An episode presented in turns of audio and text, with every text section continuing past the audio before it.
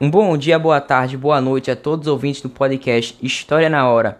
E hoje, nesse episódio especialíssimo, falaremos a respeito da figura de Aristóteles de Estagira, este filósofo que teve grandes contribuições para diversas áreas da ciência, sendo considerado um cientista completo, além de um filósofo que teve suas teorias, como a teoria das virtudes, bastante presentes em cursos da atualidade, dentre eles a advocacia. Então vamos lá. Peço, meu caro ouvinte, que você aperte seus cintos e vamos para mais uma viagem no tempo. Aristóteles de Estagira ele fez parte do período socrático, ou o período clássico, também chamado, e ele foi o mais célebre estudante da Academia de Platão, sendo considerado estrangeiro por não ter nascido em Atenas, por isso não era considerado cidadão. Nessa academia eram estudadas a área da retórica, da ética e da política. E em seus 17 ou 18 anos de idade, ele vai sair de Estagira e vai para Atenas, sendo aluno de Platão por 20 anos. Porém, quando Platão morre, Aristóteles achava que ele ficaria em seu lugar por ser tão brilhante em seus estudos, mas, por ser estrangeiro, os cargos públicos não podiam ser ocupados pelos não nascidos em Atenas. Dessa forma, Aristóteles vai aceitar o convite do rei Felipe para ser tutor de Alexandre da Macedônia, que nessa época não era Alexandre o Grande. Ele passou anos por lá.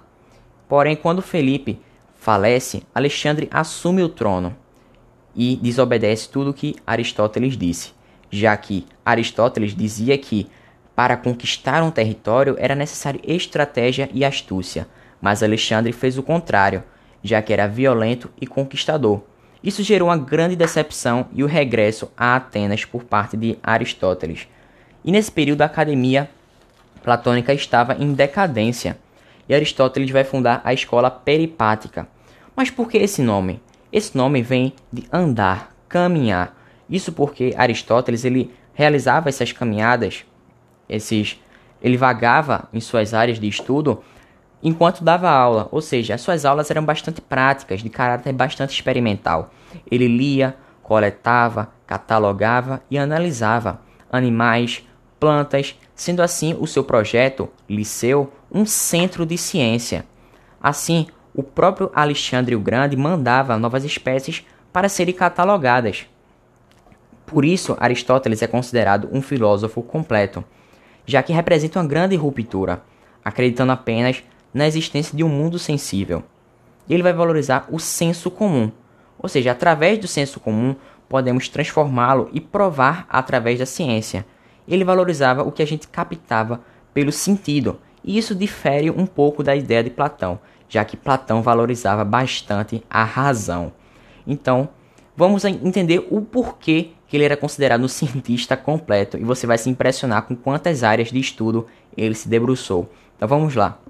Na biologia, como eu te falei, ele fez classificações de plantas e animais em latim, que era considerada uma língua universal, ou seja, uma língua que é dita como morta, ou seja, ela não pode ser mais modificada, estudando assim a botânica, a astronomia, a física, psicologia, teoria política, a ética, retórica, poesia, medicina, agricultura, história e por diante, porque senão eu vou falar de todas as áreas de estudo dele e o podcast vai dar praticamente uma hora. Então vamos lá.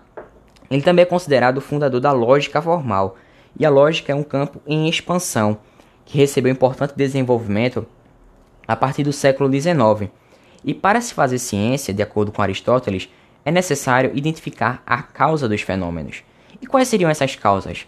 Meu caro ouvinte, peço que você reflita um pouco. Quais seriam essas causas para identificar os fenômenos? Os fenômenos seria a causa material, a matéria do que aquilo era feito, a causa formal, a coisa em si, ou seja, o seu formato, a causa eficiente, que era o seu fabricante, quem fazia aquele objeto. Seria um artesão ou até outra profissão mesmo. A causa final, que era a finalidade daquele objeto, ou seja, existia o telos, que é a finalidade, a técnica. E para Aristóteles, o mundo dele era teleológico, tudo vem do telos. Assim, ele também criou a teoria do ilemorfismo, que toda substância é composta por ilé, matéria, e forma, morfé, ou seja, a forma e a matéria estão atreladas. Assim, a substância pode ser definida como uma pequena equação. Substância é igual a matéria mais forma. Isso na visão aristotélica. Assim, esses dois compostos não podem ser dissociados nem desagregados de maneira alguma, já que não há matéria sem forma e não há forma sem matéria.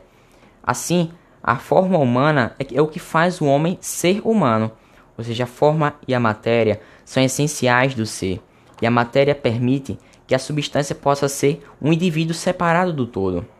Sendo assim, a matéria o princípio da individualização.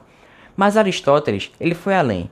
Ele falou também do ato e potência, ou seja, as características que uma substância pode atingir. Então vamos para a prática. Entenda no nosso dia a dia. Se uma, uma semente ela vai se desenvolver, crescer até chegar a uma planta bastante desenvolvida, como uma árvore grande. Ou seja, aquela semente ela vai ser ato e potência de uma planta. E, e para passando para a nossa espécie, a espécie humana, podemos todos nos considerar bebês. Vamos dizer que somos bebês. Nós somos ato e potência de um adolescente. Por sua vez, esse adolescente é ato e potência de um adulto.